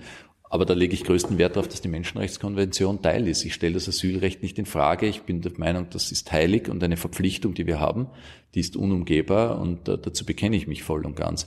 Aber diese Thematik, die du ansprichst, die muss man dann lösen, da muss man schauen, dass man zu EuGH-Urteile kommt. Das sind ja auch nicht Leute, die verblendet sind, aber die haben ja auch Argumente, warum sie sagen, es ist möglich. Aber unter uns gesagt, mein Eindruck ist, dass sich das ohnehin gerade auflöst und wir in ein, zwei, drei Monaten sowieso dort keine Grundlage mehr haben für Rückführungen, weil sich die Situation ja eher verschlechtert als verbessert. Wir hatten ja parallel Wahlkampf fast also in Deutschland und in Österreich letztes Jahr. Äh, Merkel, die CSU, die AfD, auch die SPD in Teilen hat, hat gesagt, das, was 2015 passiert ist, diese Flüchtlingskrise, das darf sich so nie wieder wiederholen. Hast du auch so Wahlkampf gemacht? Naja, wir haben das nicht in den Vordergrund geschoben, weil ich immer der Meinung war, wir müssen Probleme lösen. Und äh, das haben wir auch getan, vielfach. Äh, äh, es ist nur so, dass bei diesem Wettbewerb um die härtere Message äh, die Rechtspopulisten, die bei uns ja in ÖVP und FPÖ organisiert sind, äh, immer die härtere Botschaft haben. Unsere Haltung ist immer gewesen, ja, Asylrecht ist in Stein gemeißelt, Wir wissen aber auch, dass wir Zuwanderung begrenzen müssen. Das heißt, wir müssen illegale Migration stoppen. Das wird uns aber nur gelingen, wenn wir entsprechend vor Ort investieren. Und deshalb gesagt, wir müssen da ähm, dafür sorgen, dass es ein kontrolliertes System gibt, äh, wo dann auch klar ist, unter welchen Bedingungen man nach Europa gehen kann. Und weil das Dilemma, das wir ja haben, ist mit Bleib bei Libyen, äh, da gibt's große Erfolge äh, mittlerweile, die die Italiener da erkämpft haben, gemeinsam mit der EU-Kommission. Nur es kann uns nicht egal sein, wenn dort in den Lagern gefoltert wird, äh, wenn Frauen vergewaltigt werden, wenn Leute umgebracht werden. Und deshalb ist das Dilemma, das Europa hat, dass ähm, wir keine schwarz-weiße Antwort auf das finden werden, auch wenn viele das von uns erwarten würden. Hast du das äh, damals mitbestimmt, dass äh, wir Europäer den Libyern äh, Kriegsschiffe geben, beziehungsweise irgendwelche Eingreiftrupps, womit die libysche Küstenwache dann unsere Seenotretter jagen kann? Naja, das war nicht die Idee, dass die Seenotretter gejagt werden. Also der Plan war, dass man insbesondere, ja, aber das, äh, wenn, wenn Seenotretter gejagt werden, dann ist das absolut nicht in Ordnung. Nicht? Das ist überhaupt keine Frage, brauchen wir nicht drüber reden. Ich halte auch nichts von dieser NGO-Verteufelung. Also solche Worte wie die Flüchtlingsindustrie oder der NGO-Wahnsinn, die da bei uns gefallen sind, das lehne ich rundweg ab. Gar keine Frage, aber dass äh, sozusagen die libysche Küstenwache Unterstützung gebraucht hat, um dafür zu sorgen, dass halt nicht jedes Boot äh, losfährt, das ist schon äh, eine Realität gewesen, zu der ich auch stehe. Gibt's? Es gibt keine schwarz-weißen Entscheidungen und ich weiß, was du mir jetzt entgegenhalten wirst. Dann lass ich sein. Aber du, äh, wir haben ja auch festgestellt, nicht nur in Deutschland, nicht nur in anderen Staaten, du hast, du hast es ja mit eigenem Leib erlebt, die Populisten gewinnen. Mhm. Gab es nicht irgendwann mal einen Punkt, wo du dir gesagt hast, scheiße, ich muss auch Populist sein? Naja. Sozialdemokratischer Populist.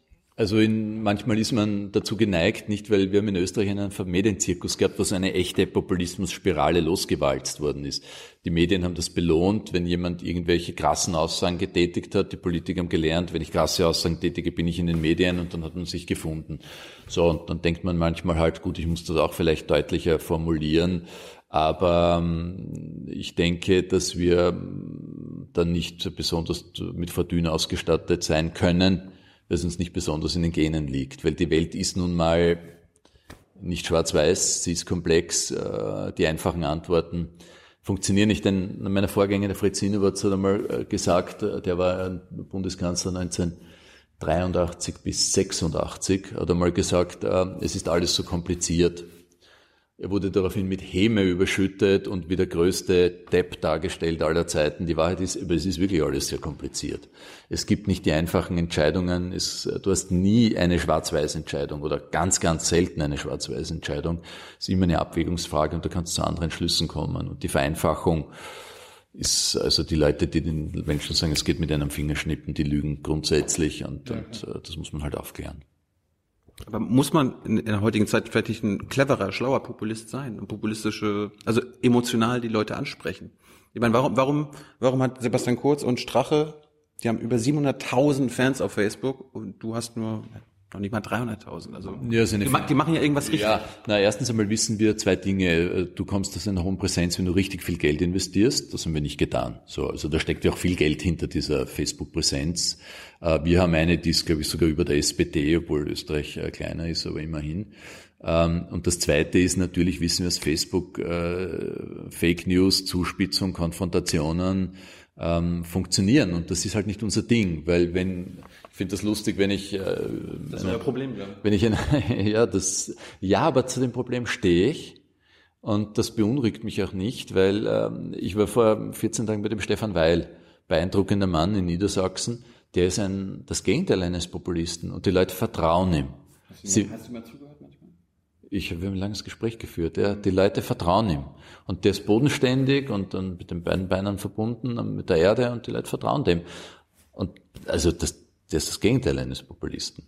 Aber und was, gewinnt. Was könnte denn sozialdemokratischer Populismus sein, auch wenn das vielleicht für dich nichts ist? Womit, womit kann man die Leute dann emotional abholen als Sozialdemokrat? Ja, wir tun das natürlich, wenn es darum geht, dass Menschen sich am Gemeinwesen vergehen, zum Beispiel ihre Steuern nicht zahlen, dann ist das ein großes Thema. Wir tun das im Positiven, wir in, sind auf einen Grundsatz stolz, jedes Kind muss gleich viel wert sein in Österreich, wird durch die Regierung jetzt gebrochen, indem sie ein Steuersystem schaffen, wo die Kinder reicher Leute mehr wert sind als die Kinder armer Leute. Da kannst du schon Emotionen mobilisieren, aber es sind Emotionen für eine positive Geschichte. Und wir wissen, dass sozusagen das Negative, die Abgrenzung, die Sündenböcke suchen, leider immer besser funktioniert, aber das ist unser Schicksal. Äh, trotzdem haben wir oft genug in der Geschichte Wahlen gewonnen. Kann man rechte Wähler zurückgewinnen? Also kannst du zum Beispiel oder versuchst du die Wähler der FPÖ, die sind ja gleich, also FPÖ ist genauso stark wie die SPÖ, Versuchst du, versuchst du sie zurückgewinnen oder hältst du die für verloren? Nein, ganz und gar nicht. Und du siehst einen interessanten Trend. Seit der Nationalratswahl ist Folgendes passiert. Wir gehen in den Umfragen rauf, deutlich. Und die FPÖ geht deutlich runter. Weil die Menschen erkennen, dass das, was die erzählt haben, die haben ja Milch und Honig versprochen. Die haben ja jeden einzelnen Tag die Menschen belogen. Flexiblere Arbeitszeiten zugunsten der Industrie, die größte Sauerei vor der Wahl. Nach der Wahl ist das eine Selbstverständlichkeit und kommt natürlich ähm, Glyphosat, Pestizide sozusagen in der Landwirtschaft. Warum so ein Anliegen, dass wir das bannen? Haben sie sich entschieden, die Interessen der großen Agrarindustrie zu ähm, äh, unterstützen. Du hast hunderte solche Themen, das Überwachungspaket, Datenschutz. Waren Sie der Meinung, das sind Gestapo- und Nazi-Methoden oder, pardon, SED-Methoden was? Ich nehme es zurück. SED-Methoden haben Sie dort Erich Milke-Methoden unterstellt. Jetzt sind Sie der Meinung, das ist ursuper und man muss das machen. Und die Leute merken, dass das die Interessen der, der Arbeitnehmerschaft ver, äh, verraten, jeden einzelnen Tag. Die fallen um in der Früh, fallen um zum Mittag, fallen um am Abend und betreiben die Politik sozusagen des Steigbügelhalters, äh, der Großsponsoren der ÖVP. Weil jetzt sind sie gerade dabei, unser Gesundheitssystem um eine halbe Milliarde Euro zu erleichtern. Die Großunternehmen sollen weniger zahlen. So, es gibt einen stadtbekannten Sponsor der ÖVP, der hat fast eine halbe Million Euro gesponsert.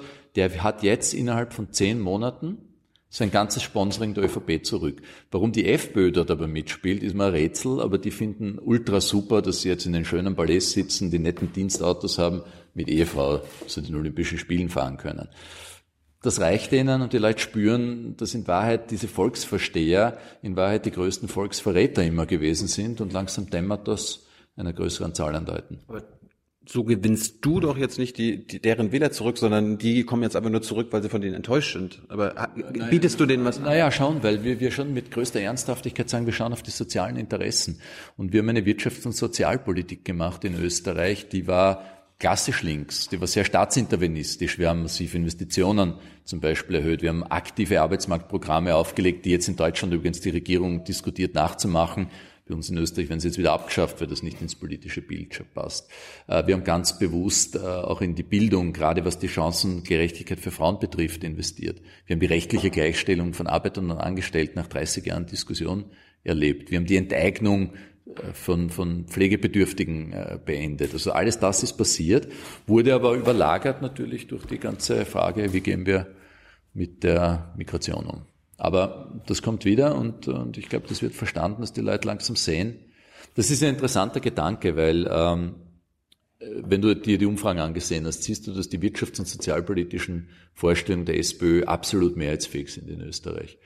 Bei der Migrationspolitik war das Gegenteil der Fall. Da haben wir wenig Zustimmung gehabt und äh, die Rechtspopulisten waren absolut mehrheitsfähig. Und das Problem war die Hierarchie dieser Themen, dass viele gesagt haben, na gut, ihr habt zwar recht bei diesen Dingen, aber zuerst muss die Migrationsgeschichte gelöst sein. Und das ist die Aufgabe, die wir haben und dafür zu sorgen halt, dass das auch wirklich äh, klar gemacht wird, was da wirklich abgeht und auch die Probleme gelöst werden. Deutschland, äh, die Großparteien CDU, SPD, CSU reden immer noch von Vollbeschäftigung. Das ist deren Ziel. Jeder soll Arbeit haben und so weiter. Dabei wissen wir, das ist illusorisch, gerade auf die nächsten Jahrzehnte ausgesehen. Die Automatisierung steht an. Du willst auch eine Maschinensteuer und so weiter. Ähm, darauf will ich aber gar nicht hinaus. Ist für dich als Sozialdemokrat das bedingungslose Grundeinkommen, das ist Konzept, es gibt ja mehrere äh, Varianten, aber ist das für dich denkbar? Hältst, ja, du, hältst das, du das für Teufelszeug? Das, äh, nein, ich halte es nicht für Teufelszeug. Ich glaube, man muss es differenziert diskutieren. Ähm, äh, sozialdemokratische Bewegungen haben sich immer sozusagen über Arbeit definiert. Arbeit war immer ein zentraler Gegenstand in all unseren politischen Konzeptionen. Und ich weiß noch, als junger Mann, äh, einer der ersten Engels-Texte, die ich gelesen habe, Friedrich Engels, war die Menschwerdung des Affen durch Arbeit. Und du lachst, ne? Und das sozusagen als, als, als wesentlicher Sinn im Leben, den es trotz allem noch ist. Und ähm, glaube ich, hat das eine Bedeutung. Die entscheidende Frage wird sein, was definieren wir in Zukunft als Arbeit? Und was sind wir bereit zu entlohnen? Und da bist du dann aber wieder bei dem Grundeinkommen, weil die Wirtschaft halt keine Mechanismen hat. Menschen, die ich zum Beispiel gestern gesehen habe, die einmal der Woche ins Pflegeheim kommen, keinen Cent dafür bekommen und mit Behinderten dort musizieren zum Beispiel. Darüber müsste man diskutieren, ist das nicht eigentlich Arbeit, verdient das nicht eine entsprechende Honorierung? Und für die Menschen, die dort waren, sowohl für die Behinderten als auch für die äh, Musikanten dort, war das, ist das der Sinn des Lebens. Wie definiert, du hast jetzt schon ein paar Mal die Definition von Arbeit angesprochen. Wie definierst du denn Arbeit? Wie, wie sollten wir das in Zukunft definieren? Das ist eine gute Frage. Es hat natürlich mit Wertschöpfung zu tun. Dieser Wert muss allerdings nicht immer nur ein materieller sein, sondern kann auch ein ideeller, sozialer sein. Und um bei meinem Beispiel mit den Behinderten zu bleiben. Und ich mhm. glaube, das ist schon die Frage, was ist uns in unserer Gesellschaft wichtig und wert, wenn wir alles, Gerechtigkeit, Zukunftschancen, Kindererziehung, äh, zu einer Frage von Geld machen. Ähm, ich bin ein, du das Michael Sandel Buch gelesen hast, also sehr interessante Überlegungen dazu. Ja, dann, dann sozusagen entmenschlichen wir alle Beziehungen in unserer Gesellschaft. Und ich glaube, wir müssen wieder einen Schritt weit zurück sozusagen das wertvoll und wichtig sind ganz andere Dinge. Also kannst du ein, zwei Beispiele geben? Ein Wecker sagt dann immer in unseren Diskussionen, ja, warum, wie kriegt eine Krankenschwester so wenig? Und solange das, das nicht berücksichtigt wird, dass die mehr kriegen muss, gibt es keine Gerechtigkeit. Hat er recht, du wirst dich nur auf kurzfristiger Sicht diesen Mechanismen nicht entziehen können. Aber mittelfristig ist die Frage, wie, wen verantworten wir unsere Alten an, unsere Kinder, ähm, schon eine ganz eine entscheidende. Wer kümmert sich ums Gemeinwesen? Da hat Österreich übrigens eine Riesentradition, das, wo du siehst, was wirklich der Kit im Land ist. Ja. Ihr kümmert euch um, um, um eure Rentner. Bei euch heißt es Pensionisten, ne? Ja. Ich meine, wenn, wenn du in Deutschland linke Politiker hörst, die zeigen immer mit dem Finger auf das österreichische Rentensystem. Ja, zu Recht. Warum ist eures im Vergleich zu unserem, ja, eures ist nicht perfekt. Warum habt ihr so ein geiles Rentensystem? Und wir. Na, wir, geben deutlich mehr Geld aus und ich habe mir das mal angesehen. Äh, du hast, wenn eine Frau in Österreich heute nach rund 30, 35 Berufsjahren in Pension geht, bekommt es ungefähr 1200 Euro Pension. In Deutschland bekommt, ja, 650, rund die Hälfte. Und ich finde, das ist auch eine Frage von Respekt, weil da haben Leute eine Lebensleistung erbracht und die können dann im Alter am Hunger durchnagen. Und da bin ich der Meinung, unsere Gemeinschaft hat sich das zu leisten. Wir können uns das auch leisten, wenn die Wirtschaft floriert wenn es genug Beitragszahler gibt, wenn wir wettbewerbsfähig sind. Aber meine Wettbewerbsfähigkeit ist nicht die der Neoliberalen, Steuern reduzieren und im Unternehmen machen schon, keine Regeln, keine Vorschriften, sondern heißt konsequent in eine bestimmte Struktur der Wirtschaft investieren. Und das ist der einzige Weg. Bleib bei diesem Apple-Beispiel. Wir tun immer so, als ob das irgendwie im Silicon Valley die super Privatunternehmer wären. Und dann kommt der Elon Musk und der Peter Thiel und erklären uns dann, wie geil der Hardcore-Kapitalismus ist. Die Wahrheit ist, es würde weder Apple noch Google noch sonst eins der Unternehmen gegeben haben, wenn nicht der Staat, die Gemeinschaft, alle miteinander investiert hätten in die Universitäten, in die Infrastruktur, in das Internet, in die Displays.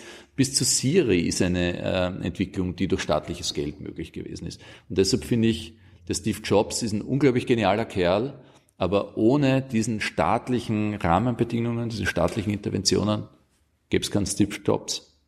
Also du bist schon auch so dem Wachstumswahn verfallen, oder? Naja, Wahn, ich meine. Wachstum, Wachstum, Wachstum ist schon das Allerwichtigste. Ja, naja, das Allerwichtigste, ich glaube, es gibt auch Grenzen des Wachstums und die Frage ist, wie du Wachstum generierst. Ich glaube zum Beispiel, dass der Klimawandel auch eine Chance sein kann, die du ins Wachstum übersetzen kannst, wenn du es richtig machst. Nur kein Wachstum heißt halt bis zum heutigen Tag Arbeitslosigkeit. Und ich bin kein Fan von Arbeitslosigkeit. Ich halte das für einen echten Skandal, weil es den Menschen Perspektiven raubt, Selbstbewusstsein raubt und das macht was aus Menschen. Und deshalb ist sozusagen für uns immer oberstes Ziel auch gewesen, Arbeitslosigkeit zu bekämpfen. Warst du schon mal arbeitslos? Ich hatte zum Glück noch nie die Situation. Vielleicht jemand in deiner Familie? Absolut. Mit 53 äh, ist Buchhalterin äh, Fluglinie gewesen. Äh, meine Schwester äh, hat den Job verloren nach Rationalisierungen, hat dann Fortbildungsprogramme gemacht, Floristin und noch ein zweites, nie wieder einen Job bekommen. Und das lag nicht am Willen. Ja, aber wie, wie, wie hilft man den Menschen? Ja, was wir getan haben, ist, wir haben eben diese Beschäftigungsprogramme aufgesetzt, indem wir gesagt haben, okay, wir schaffen jetzt einmal in den ersten Versuch 20.000 zusätzliche Jobs, die von der Gemeinschaft ähm, finanziert werden. Da ging es um Hilfsleistungen, Serviceleistungen in Gemeinden, im öffentlichen Sektor, wenn man so will. Da ging es um äh, sozialökonomische ähm, Betriebe, die zum Beispiel, wunderbares Beispiel in Innsbruck, wird Altkleider werden gesammelt und dann im Secondhand-Laden ähm, verkauft. Ja, die machen einen Verlust. Die öffentliche Hand zahlt die Verluste weit billiger, als wenn wir die Arbeitslosigkeit finanzieren würden. Und dazu müssen wir uns bekennen äh, zur sozialen Absicherung. Und das erfordert, dass der Staat handlungsfähig ist Wir diskutieren sehr stark darüber, dass die Steuern- und Abgabenquoten sinken müssen. Ich glaube auch, die sollten nicht weiter steigen. Aber wir müssen ja sehen, was wir mit dem Geld finanzieren. Weil wir reden oft, Steuern sind ein Skandal. Nur äh, die Steuern sind in Österreich deshalb so, weil bei uns ein, du in Wien gratis einen Kindergartenplatz bekommen kannst. Und in London gibst du dafür 1300 Pfund aus. Warum gibt es bei euch keine Vermögens- und Erbschaftssteuer? Also ich meine, seit 40 Jahren oder von den letzten 48 Jahren waren 40 äh, Jahre SPÖ-Kanzler. Wie, wie kann es sein, dass ihr keine Vermögens- und Erbschaftssteuer habt? Wir hatten eine Erbschaftssteuer, die wurde aus äh, organisatorischen Gründen abgeschafft. Es war kein gutes Modell. Danach ist es nie wieder gelungen, das einzuführen. Habt ihr keine reichen Leute, die, äh, wo man ein bisschen was abschöpfen Nein, ich bin einer meiner Wahlkampfvorschläge, einer wichtigsten war, dafür zu sorgen, dass wir ähm, dann alle, die mehr als eine Million Euro erben, dass wir die heranziehen in Zukunft. Aber dafür gibt es in Österreich leider keine Mehrheit. Das heißt, Im Moment gibt es eine rechte Mehrheit. Übrigens die Versteher der kleinen Leute, die Freiheitlichen, die Rechtspopulisten, die hassen das. Also die wollen das gar nicht. nicht? Also das ist ja, ja. Sagt eh alles. Sagt alles. Dann fällt mir ein, du warst einer der Hoffnungsträger in Deutschland vor den Anti-TTIP und CETA-Aktivisten. Ja. Und dann hast du sie alle enttäuscht. Du, du, du, du hättest es, ich meine, halb Öst oder ganz Österreich war dagegen, deine SPÖ war dagegen, die anderen waren dagegen. Dann hast du als Kanzler gesagt, sorry. Ja, aber siehst du, das ist wieder so eine Schwarz-Weiß-Geschichte, weil ähm, am Ende des Tages ist es klar, dass wir Handelsabkommen äh, vernünftige mit Nordamerika brauchen. Das ist für den Warenaustausch wichtig, für unseren Wohlstand ist das wichtig, international. Die, können- die können auch ohne handeln. Bin mir nicht sicher, was du meinst, aber was meine Conclusio gewesen ist, ist zu sagen, in diesen Handelsabkommen gibt es einige Probleme. Und das größte Problem, das ich gesehen habe, war sozusagen diese demokratiepolitische Komponente. Die EU-Kommission verhandelt mit der amerikanischen Regierung und äh, basiert diesen Vertrag auf einem eigenen Gerichtssystem. Und diese Gerichte sind nicht, beruhen, entscheiden nicht auf Basis von Gesetzen, sondern auf einem bilateral geschöpften Rechtsakt. Und deshalb war mir das Wichtigste, dass diese Schiedsgerichte nicht kommen. So, und was wir jetzt getan haben, war, dass wir in Brüssel erreicht haben, und das war die österreichische Intervention. Der, der Jean-Claude Juncker hat gemeint, das ist österreichische Folklore, wir sind alle Kasperln, also Harlequins übersetzt für deine Zuseher, äh, und hat gesagt, das brauchen wir alles nicht, wir ziehen das durch. So, am Ende haben wir erreicht, äh, dass äh, die nationalen Parlamente darüber entscheiden können, ob diese Schiedsgerichte in Kraft treten oder nicht. Meine Haltung als Bundeskanzler war, dass ich gesagt habe, okay, jeder, der will, aber solange ich Chef der Republik Österreich bin, wird das dem Parlament nicht zugeleitet und Österreich wird diese privaten Schiedsgerichte nicht akzeptieren. Und dieser Vertrag unterliegt damit der ordentlichen Gerichtsbarkeit der österreichischen und damit den österreichischen Gesetzen. Das war mir wichtig und das haben wir erreicht. Und ansonsten kann ich da nur sagen, wenn du in einer Konstellation bist mit 28 Ländern, am Ende der Einzige bist, und das war die Realität dort, der Widerstand leistet, dann bleibt dir gar nichts anderes über dich in einer Bel die Belgier gab's. ja, da war der, da war der Wallone, aber der hat sich dann mit einer Herkunftsbezeichnung für sein wallonisches Rindfleisch abfinden lassen. Ja. Das war bei denen nicht so einfach. Naja, der, weiß nicht, den haben sie irgendwie eingekauft dann intern, es schien mir. Ja, aber meine, die Hoffnung war ja, okay, dadurch, dass Österreich dagegen ist, könnte das für ganz Europa verändert sein. Ich meine, es gibt ja, Ja, schon, aber das Problem. gibt ja auch grundsätzliche Kritik. es gibt ja nicht nur die, die, das Problem mit den Schiedsgerichten. Aber das Problem ist, äh, wenn du das getan hättest, dann hättest du in Wahrheit gesagt, wir haben keinen Platz mit der Europäischen Union. Weil mein Verständnis ist, dass wir am Ende dafür zu sorgen haben, dass wir uns dort engagieren, dass dort die richtigen Entscheidungen fallen, aber dass wir am Ende die europäischen Entscheidungen auch mittragen. Das haben wir versucht, so gut als möglich zu beeinflussen. Ich glaube, da ist auch wirklich einiges gelungen. Aber wenn wir uns da entzogen hätten, gegen 27 andere, als einzelnes Land das zu tun, gegen deren feste Überzeugung, dann äh, wäre das ein massiver Anschlag auf die europäische Solidarität gewesen und das muss man sich auch zweimal überlegen. Im Nachhinein also kein Fehler gewesen. Ich finde, das war das Maximum, was erreichbar war. Ich finde, das war gut gemacht, ernsthaft. Äh, Das Problem ist, die politische Analyse ist oft schwarz-weiß. Es gibt den Populismus der Anti-CETA-Fraktion und es gibt den Populismus der Pro-CETA-Fraktion. Bei uns die ganzen Industrieverein industriellen Vereinigungen, die waren genauso populistisch wie die Gegner. Ich glaube, der Weg dazwischen war der richtige. Das heißt nicht, dass wir nicht noch Wünsche gehabt hätten, aber das war das Maximum, was möglich war. Gut, kein Fehler. Was war dein größter politischer Fehler? Ja, gibt's jede Menge, aber als Politiker ist der angewöhnt dazu, nicht in der Öffentlichkeit Du besonders brauchst zu reden. einen, du brauchst nur einen. ne? Du bist ja hier im deutschen, im Deu in der deutschen Öffentlichkeit, gu- guckt ja kein Der Österreich. üblicherweise, üblicherweise sagt man dafür meine Ungeduld. Handlung. Nein, Es war schlecht. Du warst Kanzler. Sag, Alter, du kennst doch diesen, mein größter Fehler bei diesem Berufsfragebogen, meine Das Ungeduld. lernt man beim Assessment Center, wenn man mit 19 irgendwo hingeht und so weiter. Ich weiß, genau, meine Ungeduld. Du warst an der, an der Darf ich da was sagen? Ich habe gelernt, ähm, ich bin dann ein Politikertyp, wenn du mich was fragst, ich versuche ernsthaft zu antworten. Und dann gibt's diese Leute, die mit diesem Framing und NLP-Blödsinn kommen und die dir dann irgendwie erklären, warum ist die Straße nicht geschottert. Ja, weil diese Afghanen, also diese Afghanen. So, also mein Punkt ist, ich beantworte Fragen und manchmal mm, fällt mir dazu nichts ein und an dem Punkt bin ich jetzt. Ja, das angehört, dass du irgendwie im Wahlkampf ein paar Fehler gemacht hast. Nein, also wir haben, nein, wir haben natürlich viele kleine Dinge, die man anders machen würde. Das eine oder andere Sujet anders. Wir haben sicherlich Wahlkampfberater gehabt, die in weit nicht zu meiner Person gepasst haben. Das Du sagst jetzt wir, wir, wir. Ich wollte jetzt die SP, na, na klar, ich bin, ich bin der Chef. Wenn ich wir sage, dann bin ich habe die ultimative Verantwortung. Ich halte nichts von denen, die, wenn das Schiff leck ist, äh, als erstes ins Beiboot springen. Der Kapitän hat auf der Brücke zu stehen und am Ende alles, was die SPÖ versemmelt hat, äh, ist am Ende auf mein Konto zu buchen. Was kannst du von Sebastian Kurz lernen? Er ist ein absolutes Marketing-Genie, aber der ähm, tickt ganz anders als ich. Ich bin wirklich an Politik interessiert, an den Lebensverhältnissen der Menschen interessiert und ich bin nicht der Meinung, dass der Zweck alle Mittel heiligt. Da geht es nämlich am Ende auch um Moral und die sollten wir in der Politik nicht abschaffen. Also die Market, das Marketing. Das Marketing ist genial. Musste ihm mal seine Marketingleute ab, abspenstig machen.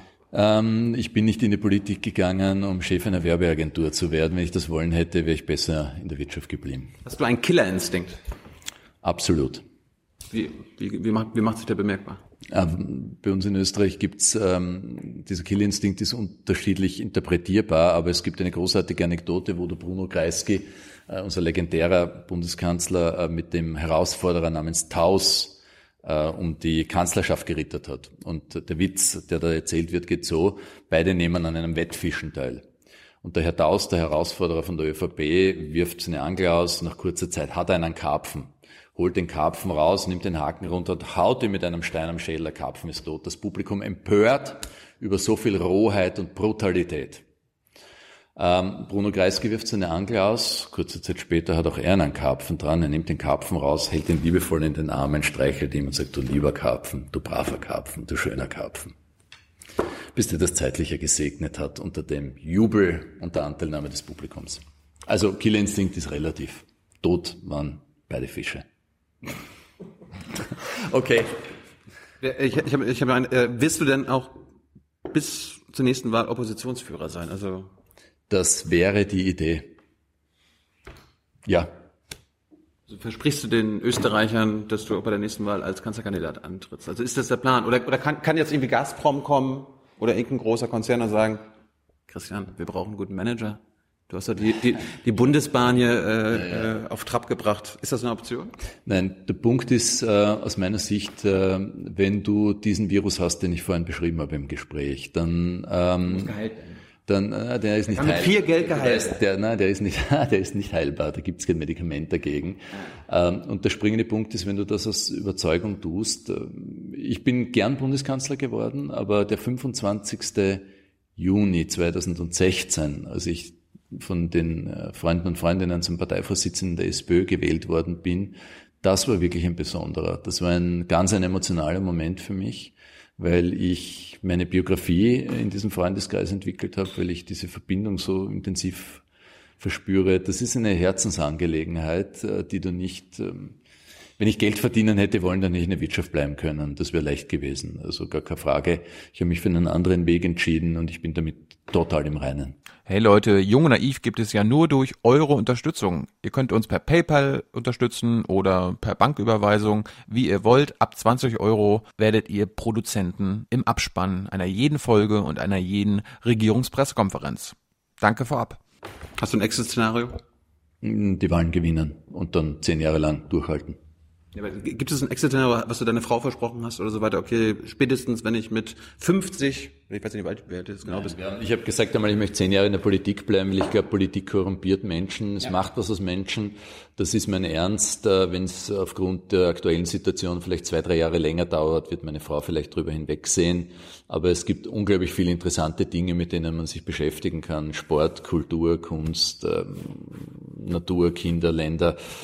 Segeln, ja, Segeln. Gut, ihr Nordländer. Ja, nein, äh, aber äh, ja, das ist so. Und ähm, deshalb finde ich es gut, wenn man im Leben sagt, okay, ich habe vieles ausprobiert. Schönes Schlusswort. Christian, äh, wir haben ja basierend auf, dein, auf deiner Interviewansage dieses, diesen Trip organisiert. Es haben fast Ja. 1000 Österreicher diesen Trip mit äh, finanziert, Wow, weil wir sind, wir sind, wir machen Dauer-Crowdfunding.